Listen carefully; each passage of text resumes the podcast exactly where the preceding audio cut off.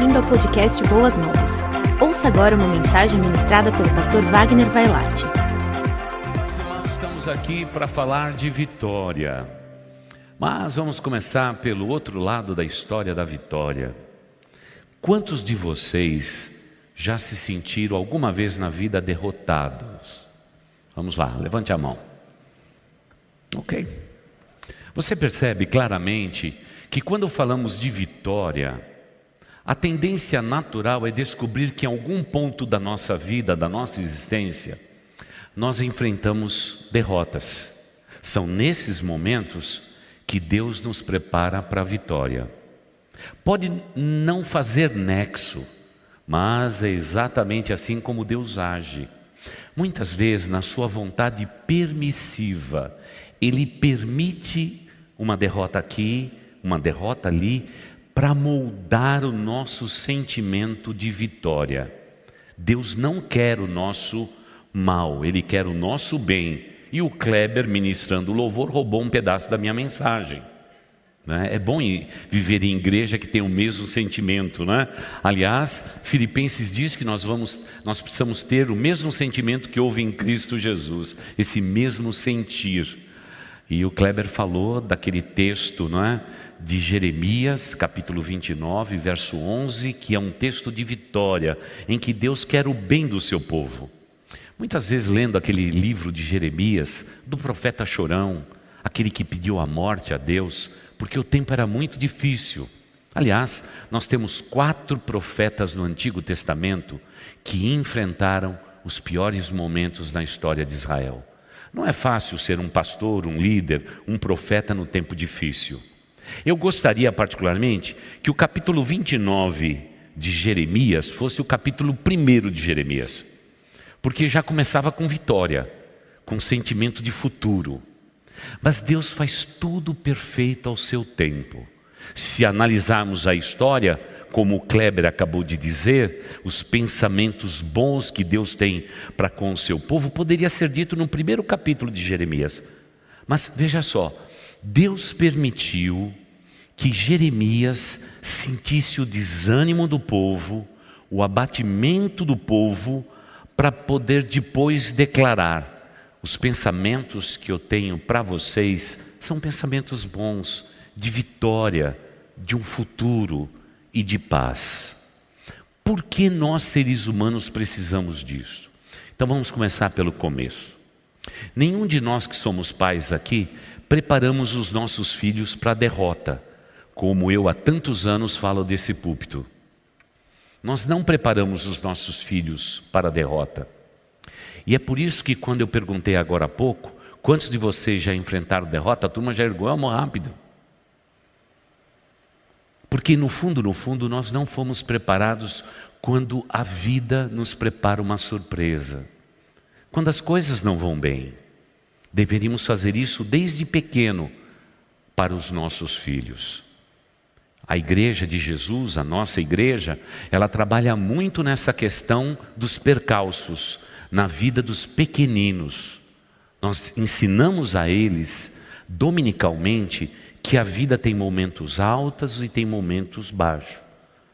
Por quê? Porque queremos preparar as nossas crianças não somente para se comportarem dentro da igreja, nós queremos preparar as nossas crianças para se comportar no mundo lá fora. Como todos nós adultos temos que pre estar preparados para os momentos difíceis. Somos otimistas por natureza, principalmente quando temos um sonho, um desejo, um plano. Estamos preparados para a vitória. Mas temos que dar uma pitadinha de impossibilidades, de dificuldades, porque elas fazem parte da nossa vida, para que estejamos mais conscientes, não só da grandeza de Deus, mas das lutas que todos os seres humanos enfrentam dia a dia nas nossas vidas. Por isso, com esse sentimento, nós vamos para o texto que vamos ler. Vem pela boca, pela boca do apóstolo Paulo. E Paulo começou em derrota. Há quem diga que o espinho na carne na vida de Paulo é o fato de ele ter perseguido os cristãos e, particularmente, ter participado da morte de um dos cristãos, Era algo que não saía da sua mente. É uma das correntes teológicas, há duas outras. Mas imagine só: o homem que vai escrever o texto que nós vamos ler, ele sentia que ele tinha um espinho na carne, como se fosse um mensageiro de Satanás para esbofeteá-lo todas as vezes que ele queria se engrandecer e dizer: Eu sou o grande apóstolo. Aí a mente dele o levava àquele ponto baixo da sua existência para que ele não se exaltasse em si mesmo, mas que ele pudesse perceber a grandeza de Deus. Lembro a todos vocês que Deus não divide a sua glória com ninguém, a glória é só dele. E se você, como um genuíno cristão, sabe dar glória a Deus, provavelmente os momentos baixos e difíceis da sua vida, você vai correr para a dependência de Deus é onde provavelmente Deus quer nos manter, na dependência dEle. E, querida igreja, é muito fácil as pessoas se orgulharem, é muito fácil o homem se exaltar, e é por isso que a vida tem alguns solavancos, algumas lombadas, algumas ladeiras abaixo. E se você está vivendo um momento desses, afinal, todos nós viemos num período longo de pandemia, mais de 500 dias de luta, quem é que pode sobreviver? Os nossos empresários, alguns deles sucumbiram. Alguns deles fecharam seus negócios, guardaram todo o equipamento e dizer: "Pastor, eu vou aguardar por um novo momento na história do nosso país. Infelizmente, seguro minha economia na mão, luto pela vida, mas fechei meu negócio." Então é um momento difícil que nós estamos vivendo. Mas o texto que nós vamos ler não fala apenas da vida nossa, ele está falando a respeito de uma atitude interior que todos nós devemos ter. Não é positivismo cristão, é uma atitude interior em que você esboça na sua vida. Não se trata de otimismo, porque a Bíblia não trata nesse texto de um otimismo. Eu sou animado e eu sou muito otimista, não é? Os pessimistas vão ficar pelo caminho. Não se trata de otimismo, mas sim de uma atitude interior focada em Deus e na vitória que ele vai nos dar. Crendo sempre que o nosso Deus é um Deus de vitória. É uma atitude permanente. Veja, por exemplo, a vida de alguns homens na Bíblia. Elias foi um homem que confrontou uma mulher terrível, um rei nefando, e enfrentou pessoalmente, no alto do monte, 400 profetas de Baal. E venceu. Mas logo depois disso, uma mulher, que precisa ser estudada na Bíblia, muito má no seu coração, pediu a morte do profeta de Deus. Sabe o que aconteceu com esse profeta? Ele fugiu. Ele foi para uma caverna. Porque ele dizia no seu coração: não, não restou muitos profetas em Israel. Se eu morrer, o que será de Israel? Deus deixa ele fugir. Mas só que ao invés de subir a montanha e se esconder numa caverna, o que Deus diz a esse homem é que ele, na verdade, desceu todos os pisos da sua espiritualidade e ele se esqueceu que a vitória não foi dele, a vitória foi de Deus. Quando Deus pede e dá instrução para ele voltar e enfrentar os seus desafios, é a terapia que Deus usou para preparar esse homem para voltar para o lugar de onde ele nunca tinha saído. Você se lembra de Jonas? Jonas detestava um povo, ele tinha raiva de um povo. E esse povo era um povo mau mesmo, era um povo de má índole, eram ladrões. Eles roubavam, eles saqueavam tudo que o povo de Israel fazia. Agora veja a mente do profeta. Ele diz: Nosso Deus é misericordioso e é bem provável que ele vá perdoar os ninivitas. Então Deus me mandou ir até Nínive, então eu vou pegar um barco que vá para mais distante possível de Nínive. E ele foi para lá. o Deus da vitória, o Deus que ama a humanidade, vendo esse profeta fujão, esse primeiro missionário enviado a uma nação não é, que não era de Israel, aos gentios, foi a primeira campanha de missões mundiais que a gente tem controle, ele fugiu. Ele fugiu vivendo um momento baixo. Olha o transtorno que esse camarada causou. Então lembre o seguinte: Deus te aponta o caminho da humildade e da vitória, não fuja dele. O melhor e mais seguro lugar na face da terra é estar no centro da vontade de Deus. Se você quiser fugir, você pelo seu livre arbítrio você tem essa direção. E lá foi o profeta Fujão. Foi para bem longe e segundo a tradição, não é? Ele fez exatamente aquilo que era o plano B de Deus, que conhecia o coração de Jonas. Se ele quiser fugir, eu já vou preparar um peixe bem grande para engoli-lo. Enquanto Jonas entrava naquele barco para ir para Tarsis e descia lá para o porão para dormir, porque ele estava deprimido, porque ele fugia da presença de Deus, Deus já estava preparando um peixe. Quem sabe um anjo perguntou para Deus: Senhor, que, que peixe estranho é esse que o Senhor está preparando? Lá no início de tudo, o Senhor já preparou e falou: É, eu tive que trazer esse peixe para cá, de muito longe, porque desde a fundação do mundo eu já preparei para esse momento o momento de Jonas. E agora, Jonas entra no barco, vai para o segundo andar, deprimido, dorme. Uma tempestade vem e aqueles experientes marinheiros tentam jogar e aliviar o peso daquela embarcação para que ela não naufragasse.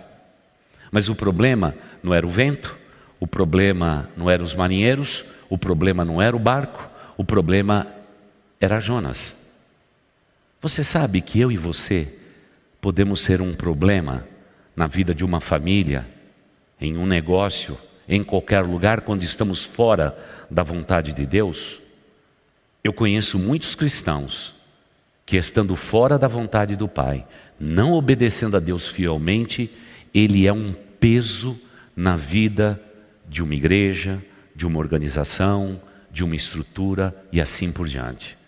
Então, cada um de nós temos que ter muito zelo pela nossa vida espiritual e aquilo que eu represento no corpo de Cristo, na igreja de Cristo Jesus, na minha família, no meu negócio, em tudo aquilo que eu realizo. Eu tenho que ter muito cuidado com isto, porque muitas vezes não é a tempestade, não é o barco, não são os marinheiros, mas é um homem lá embaixo. Para piorar ainda, lançaram sortes.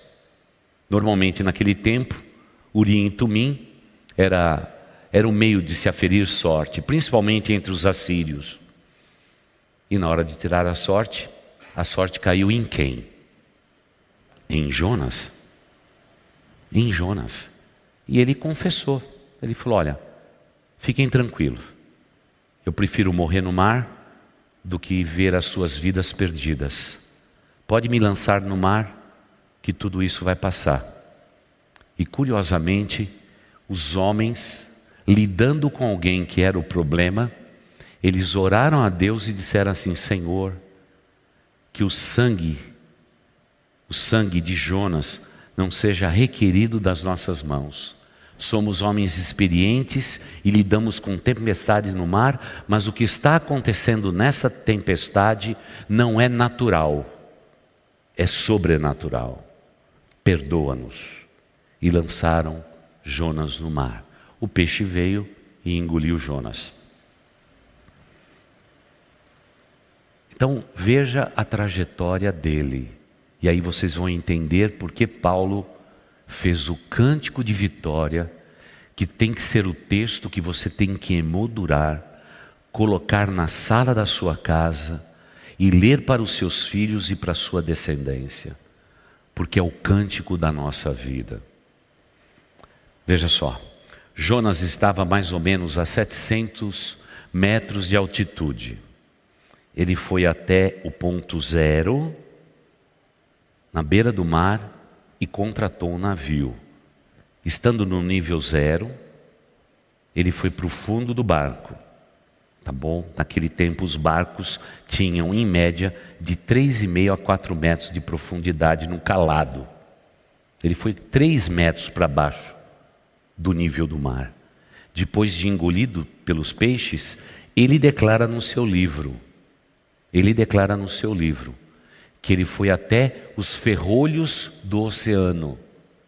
O ferrolho do oceano, você já viu uma banheira que tem aquele ralinho lá no fundo?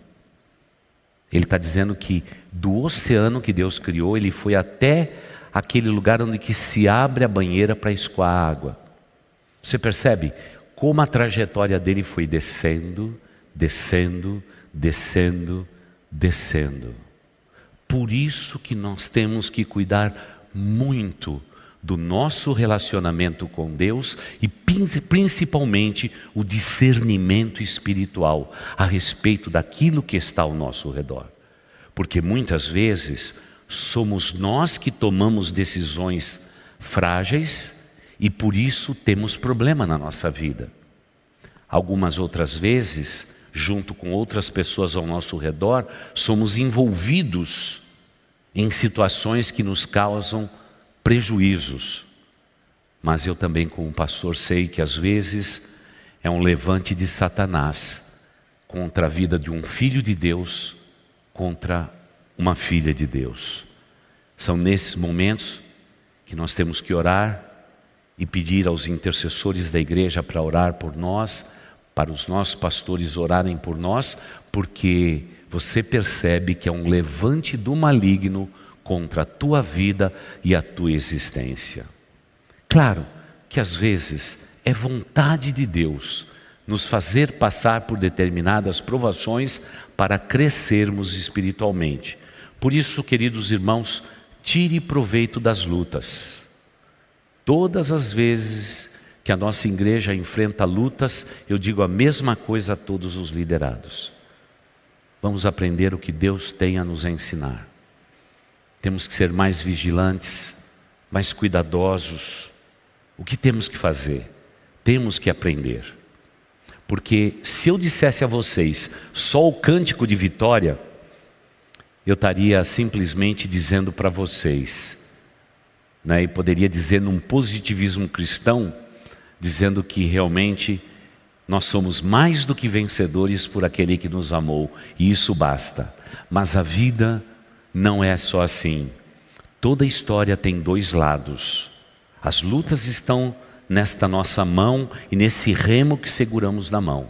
E aqui está a nossa vitória. Às vezes, com lutas e experimentando vitórias, é que nós conseguimos realmente cruzar os rios tempestuosos da nossa vida. Porque se você ficar só com vitória, o teu barco vai ficando fazendo círculos e você não vai chegar aonde Deus deseja que você chegue.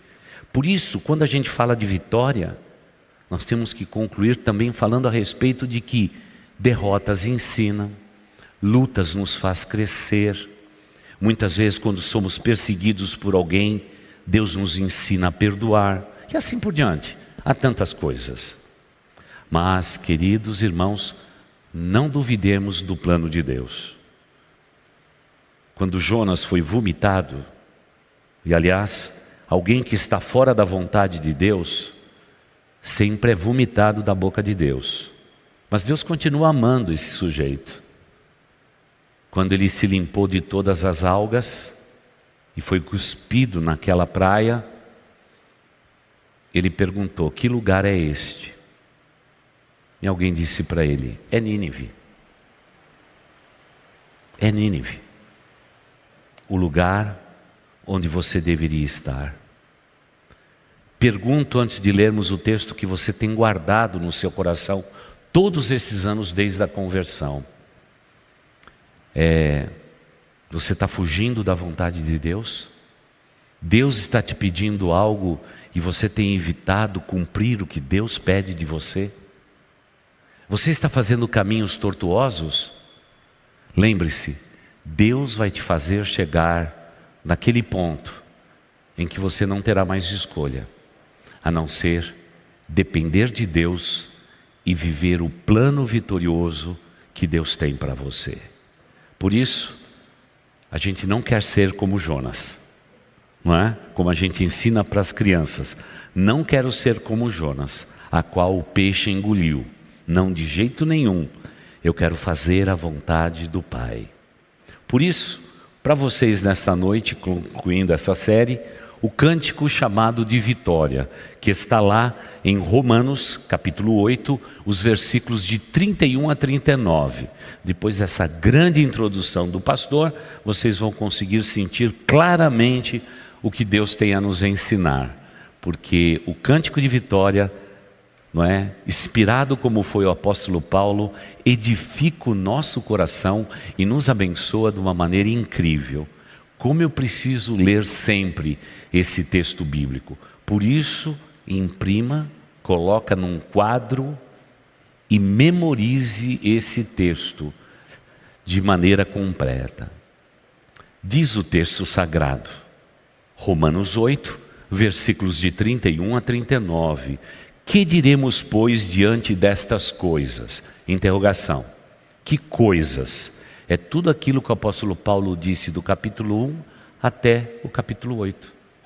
É o que, é o que ele está fazendo, né? O 8 vai até o 30, você pode incluir. Então ele diz assim: O que diremos, pois, diante destas coisas? Aí ele afirma, é uma afirmação, tá bom? Porque quando alguém põe exclamação ou interrogação na Bíblia, na transliteração para o português, é uma afirmação, não é uma pergunta. Não é uma pergunta. Veja lá então: se Deus é por nós, quem será contra nós? Ele está indagando, mas está arrazoando conosco. Se Deus é por nós, quem será contra nós? É uma linguagem dialética interessante da Bíblia. Aquele que não poupou o seu próprio filho, mas o entregou por todos nós, como não nos dará juntamente com ele Jesus e de graça todas as coisas? Então vamos fazer uma pausa aí. Ou seja, Deus quer nos dar tudo o que precisamos, tudo o que necessitamos. E alguém pode perguntar, pastor, há tanta coisa na minha vida que ainda não aconteceu. Eu quero ver acontecer. Não desista, fique tranquilo. Você confia em Deus? Você colocou a sua confiança em Deus? A grande questão é que nós estamos no tempo nosso, no cronos de Deus não é? E é o tic-tac do tempo. O nosso tempo não é o tempo de Deus. Eu tenho, ao longo da minha vida cristã toda, ainda uma oração não respondida. Pode parecer frustrante para você. Como que o pastor, sendo pastor principal de uma igreja, tendo tantos pastores queridos ao seu lado, como que o pastor, tendo tantas pessoas orando pelo pastor, como que o pastor pode ter um pedido não atendido? Eu tenho. E nunca neguei. Há três anos atrás eu tinha dois, hoje eu tenho um, não é? Então, como eu estou vivendo um pouco mais, e agora estou de rim novo, então eu vou ter tempo para alcançar o que está faltando. Agora, eu nunca me desesperei, eu nunca reivindiquei de Deus alguma coisa, pelo contrário, eu fico sempre dizendo: Senhor, tu sabes o desejo do meu coração, o pedido pendente da minha vida e da minha existência eu não quero lembrá-lo mais disso, porque o Senhor não se esquece. Mas quero dizer mais uma vez nesse momento da minha vida: seja feita a tua vontade, seja feita a tua vontade, não é? Porque muitas e muitas vezes nós nos esquecemos que Deus nos dá o que nós precisamos. Não podemos perder o foco, o foco nosso. Se você sente que você precisa de algo de Deus, você tem que ter foco na sua vida. Eu me lembro de uma ovelha é, minha, é, em uma das igrejas que eu pastoreei, que ela dizia sempre assim para mim: Pastor, o senhor sabe o pedido de oração que eu tenho. Eu sabia o pedido de oração dela. Ela queria se casar, ela queria ter filhos, e ela já estava beirando 40 anos de idade. E ela diz assim: Pastor, daqui a pouco tudo para de funcionar. Eu não sei o que é isso, mas as mulheres sabem, né, do que ela estava falando. Daqui a pouco para de funcionar tudo. Pastor, eu tenho esse sonho no coração. Eu dizia para ela: Vamos orar. Vamos orar e vamos pedir para que Deus abençoe a sua vida. E quantas vezes ela passava por mim, naquele tempo, lá nos Estados Unidos, a gente fazia muito é, churrasco, íamos para os parques e tudo, ia para a praia e etc. Ela sempre, quando tinha um, um tempinho, ela passava por mim e dizia assim: Pastor, o senhor está orando por mim? Falei, estou, estou orando por você.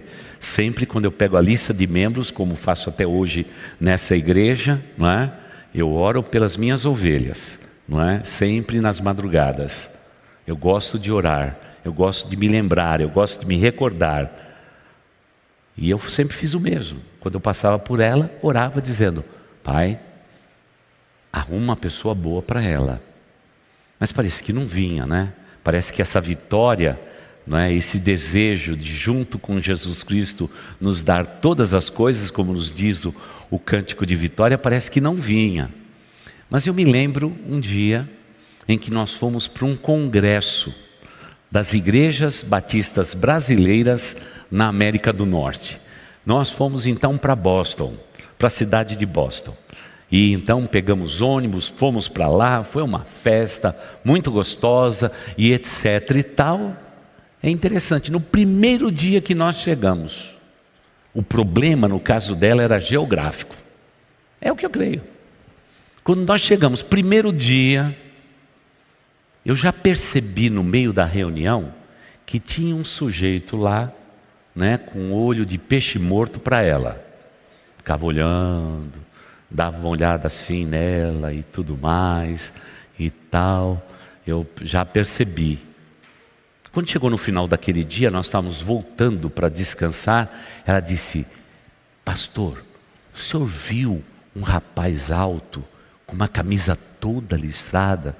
Eu vi ele inteirinho, minha filha. Ele falou: Então, pastor, ele veio falar comigo, foi muito gentil, foi buscar água, foi buscar café, depois é, sentou comigo na hora da alimentação. Ele foi muito gentil. Eu falei: Opa, então tá bom, porque homem gentil é romântico não é? Eu falei, minha filha, depois da espera desse tempo todo, você tem que ter um homem romântico na sua vida, porque senão ninguém merece um bronco do teu lado. Ela deu risada. Bom, eu fiz o casamento dela.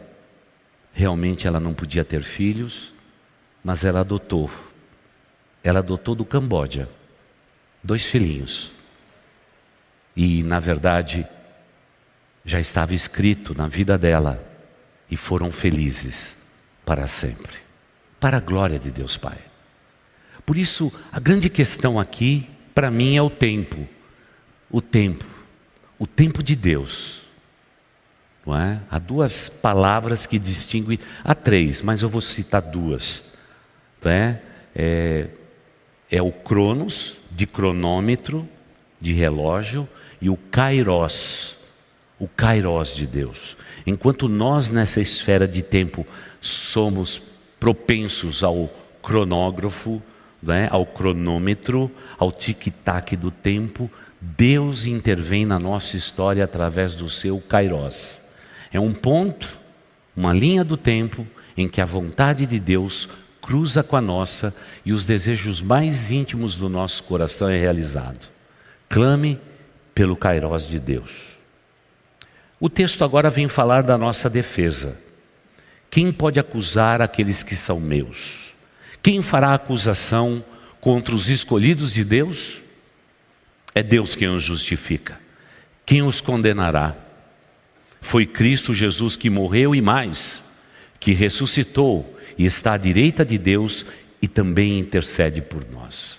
Vamos fazer uma pausazinha aí. Intercede por nós. Eu sei que acabei de dizer, se você precisa de oração, vamos contar com os nossos intercessores. Agora, se eu tenho alguém à direita de Deus que intercede por mim, provavelmente ele saiba tudo e sabe mesmo e pode me dar o que eu mais preciso. Mas isto não exclui a minha participação nesse processo, porque o nome de Deus precisa ser invocado por aqueles que pertencem a Deus.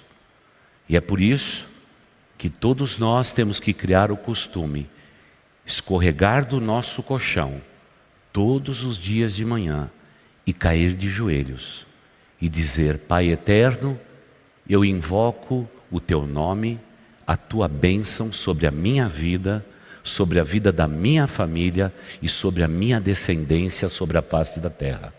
Pai, livra-nos do mal, livra-nos do homem sanguinário, livra-nos, ó Deus, do homem que pode me prejudicar e me destruir. É a oração de todo cristão, escorregando dos seus colchões e caindo de joelhos. O grande problema é que nós estamos muito desguarnecidos. A gente acorda de manhã, às vezes bravo, resmungando, porque a vida se repete e nós nos esquecemos não só da soberania de Deus sobre nós, mas também no meu papel diante da soberania do nosso Deus. Você é uma pessoa que ora logo pela manhã, busca Deus em espírito e em verdade.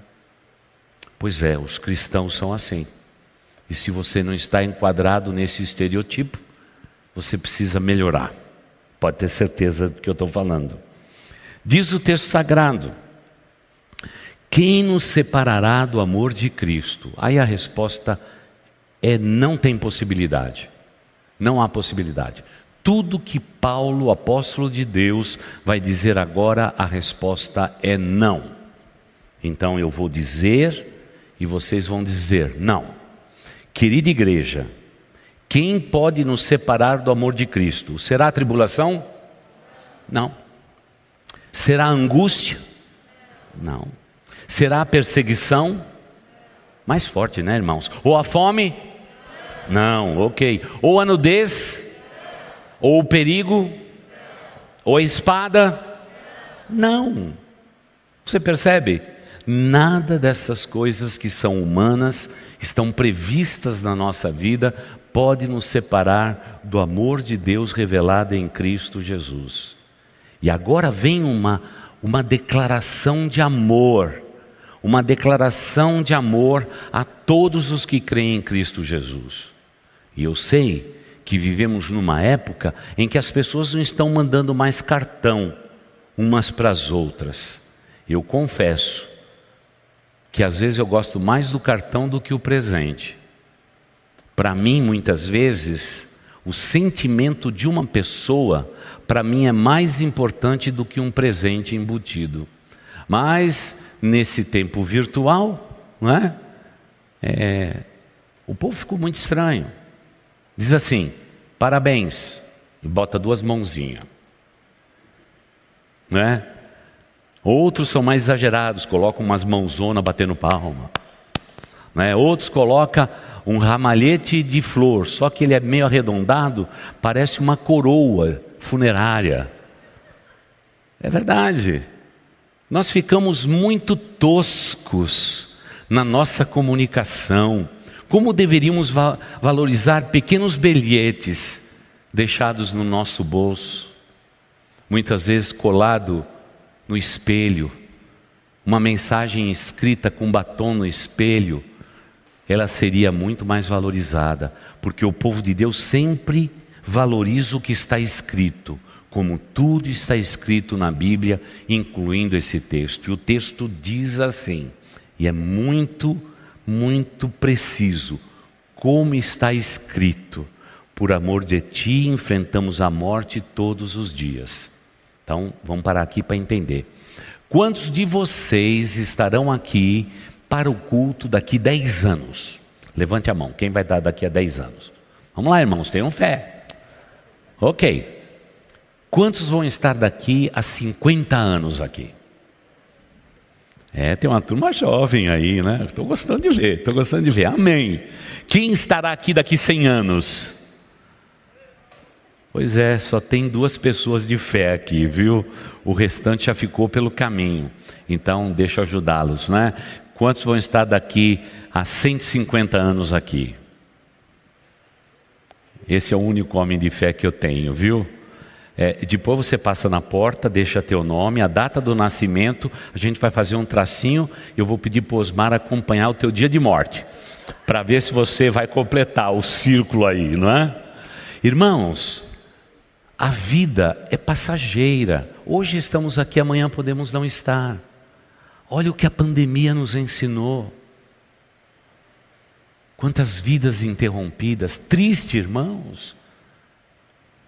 Quantas famílias, né, com histórias interrompidas, filhos que não puderam abraçar um pai e uma mãe, pais que não puderam abraçar os seus filhos. Parece que a palavra de Deus está mais em dia do que o jornal que vai sair amanhã. Enfrentamos a morte todos os dias. Parecemos como ovelhas destinadas ao matadouro. Parece que a gente tem um ciclo de vida. A gente nasce, a gente cresce, a gente morre. E aí, nesse bilhete escrito por Deus, ele diz mais ou menos assim: Mas não se preocupem. Desde que o homem pecou, nascemos para um dia morrermos. Essa é a ordem natural da vida.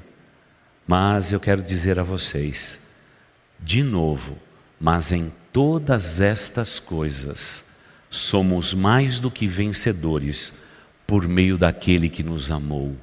A vitória para você, meu irmão. A vitória para você, minha irmã.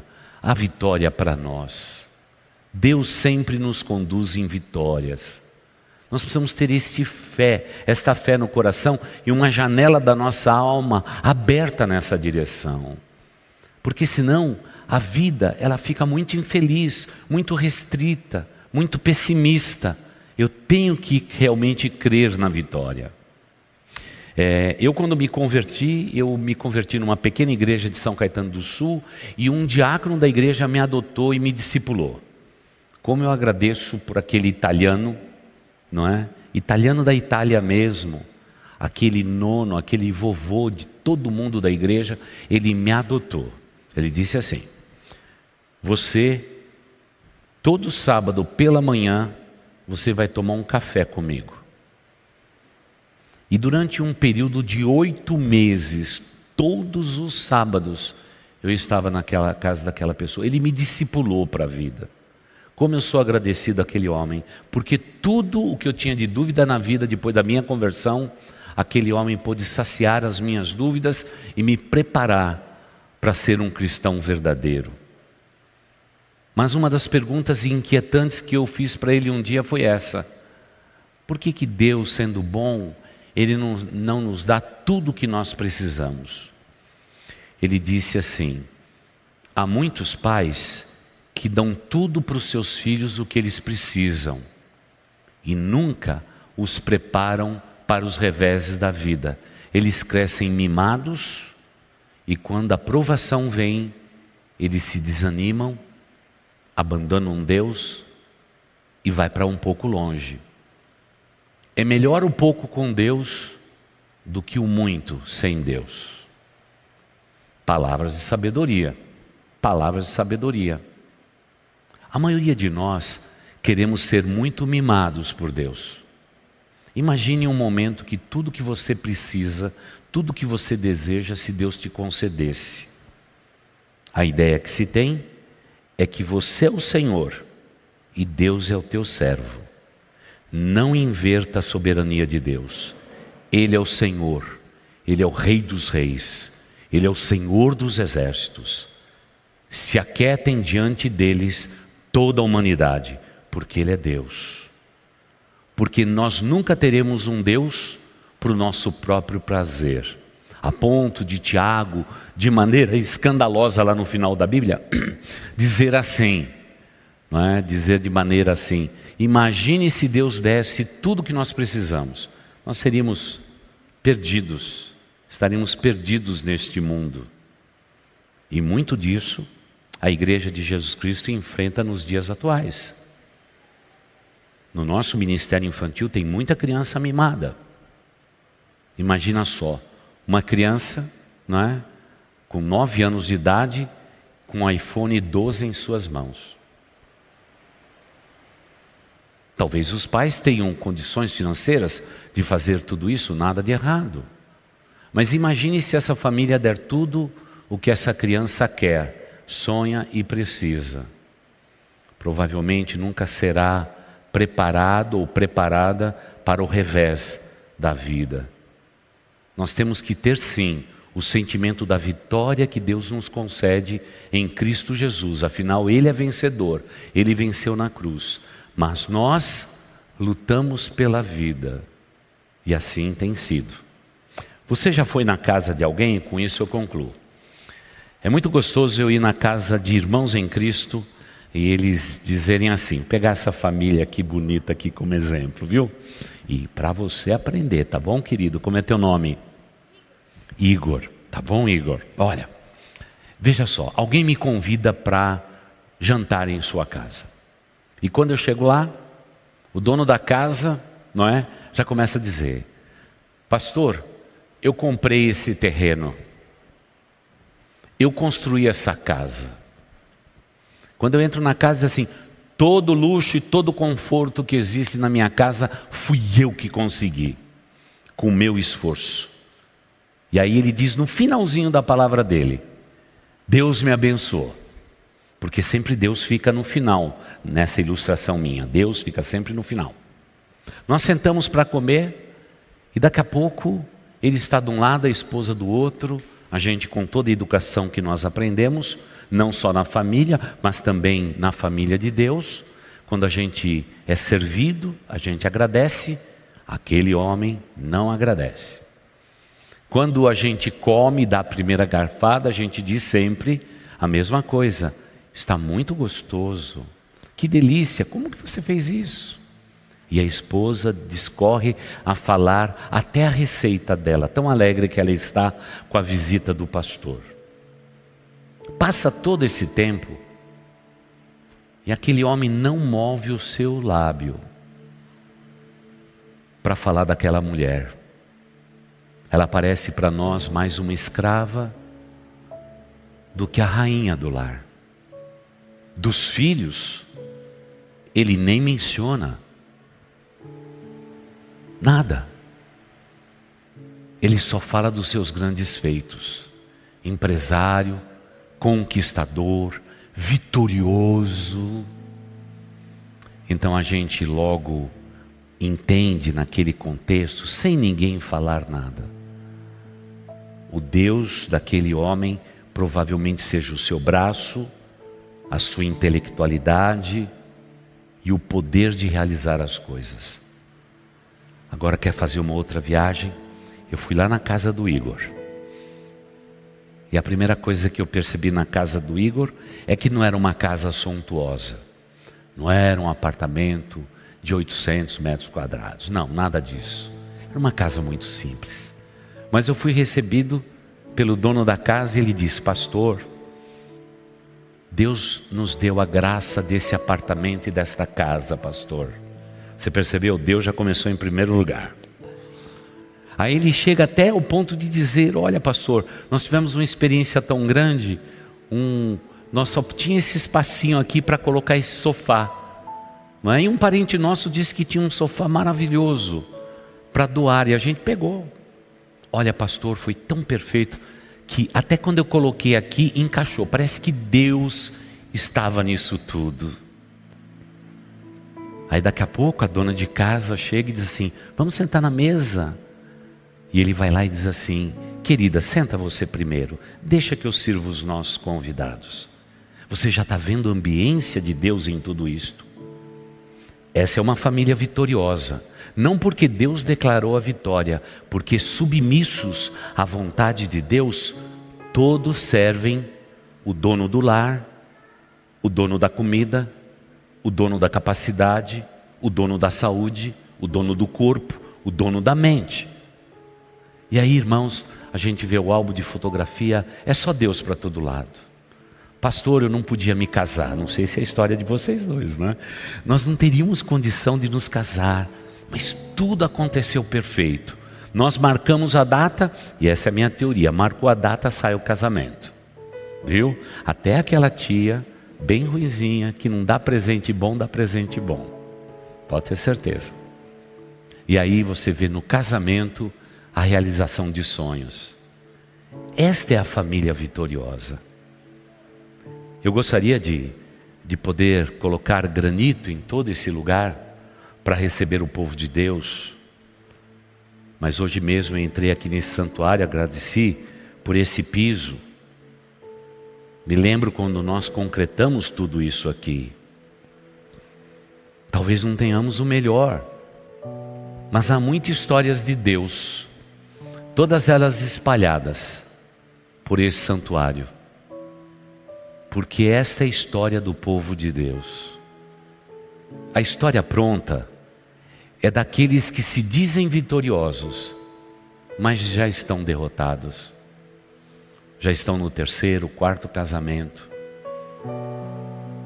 já foram envolvidos em corrupção, ficaram encrencados com a justiça, ao passo que o cristão verdadeiro celebra cada pequena vitória, como se fosse uma grande vitória, e reconhece que em todas estas coisas somos mais do que vencedores por aquele que nos amou. Estão sempre rendendo louvor a Deus. Por isso, a mulher samaritana, na sua dúvida, na beira daquele poço, Jesus Cristo, quando chegou ali, já sabia da reputação dela, já sabia tudo a respeito dela. Jesus é Deus. Ela não precisava contar nada para Jesus. E de repente, não é? Dizendo que ela era muito espiritual, principalmente por estar diante de um mestre, ela diz: Sabe, Senhor, eu tenho algumas interrogações na minha vida. Vocês judeus, vocês dizem que o lugar de adoração está lá em Jerusalém, mas para nós, desde quando Jacó armou a sua tenda no sopé desse lugar, não é? E cavou esse poço, esse é o lugar de adoração. E Jesus diz assim: mulher, você não sabe o que você está dizendo. Virá um tempo Aliás, já chegou esse tempo em que Deus será adorado em espírito e em verdade em todos os lugares. Não será em Jerusalém, não será na beira do poço de Jacó, em todo lugar onde o nome dele é invocado. Irmãos, eu me alegro de todo o coração e com isso termino. Eu queria hoje ir lá dormir na casa do Igor e com certeza chegaria ali e a gente sentiria naquele lugar um lugar onde um altar estaria erguido para a glória de Deus. Há um altar dentro do seu lar, onde Deus é adorado. Há um altar no seu negócio, onde você trabalha e sobrevive, luta pela vida.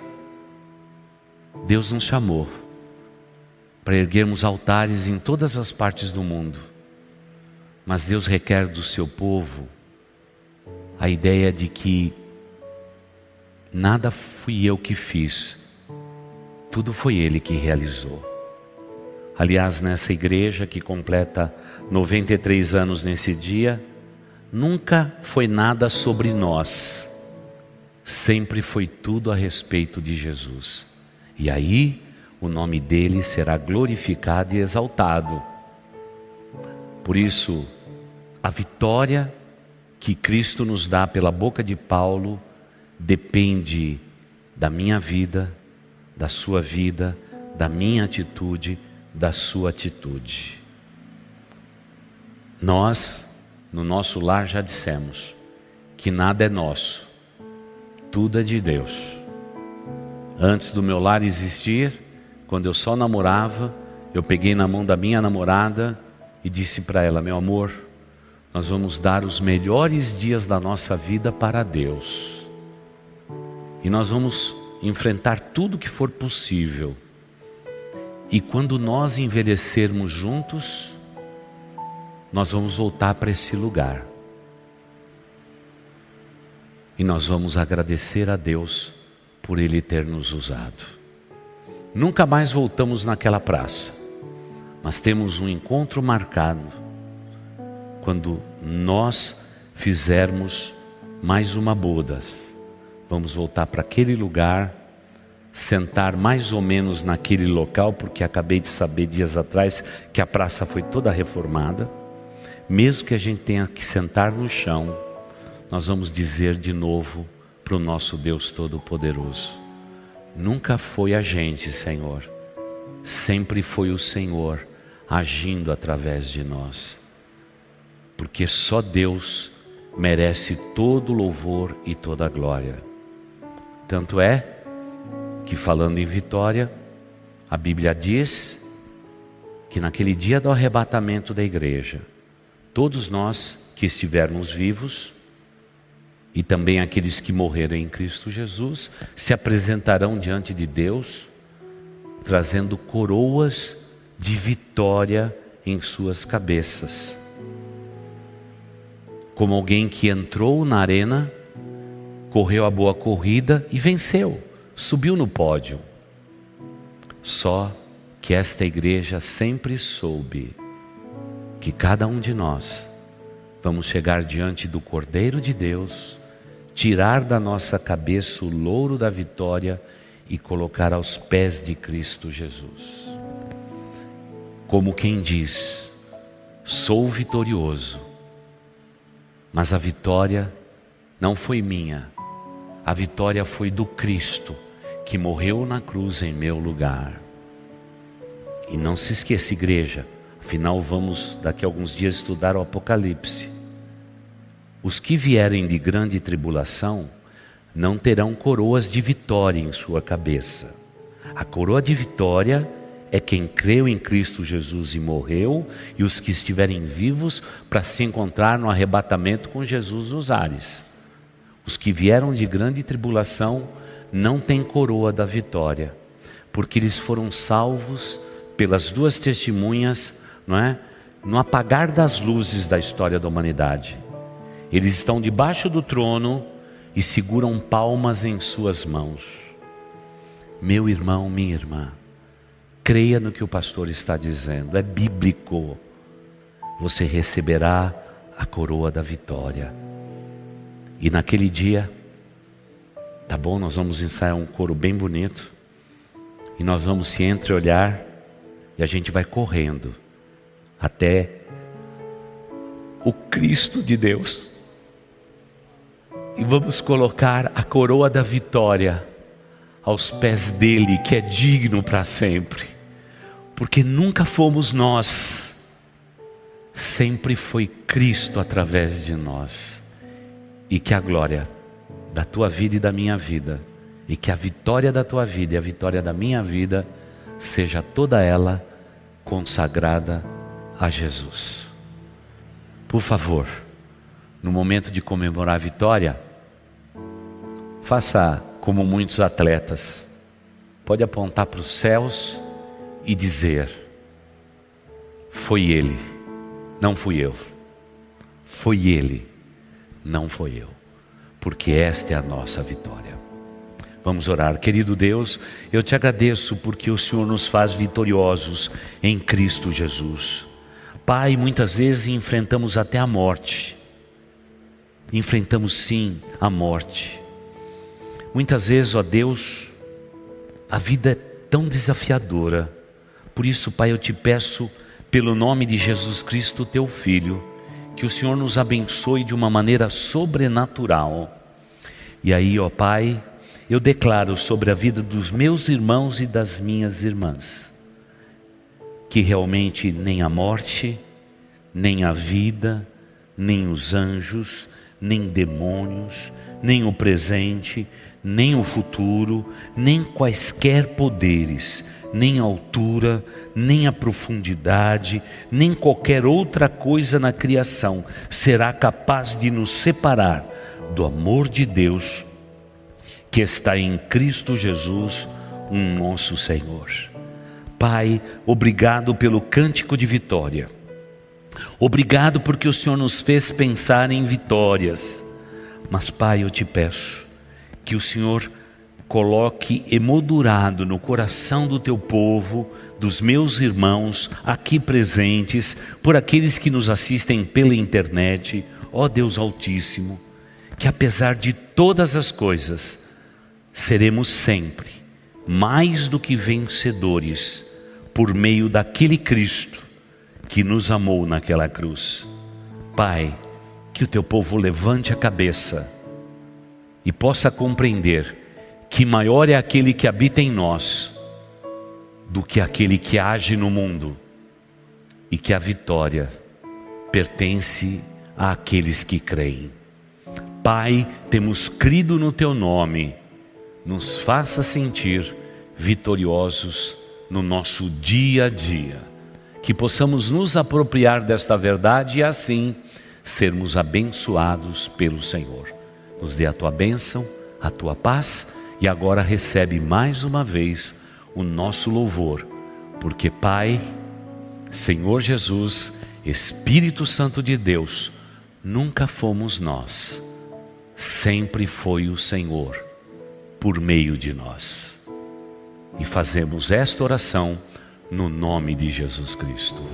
Amém. Você ouviu o podcast Boas Novas? Não se esqueça de seguir nosso canal para ouvir mais mensagens que edificarão a sua vida.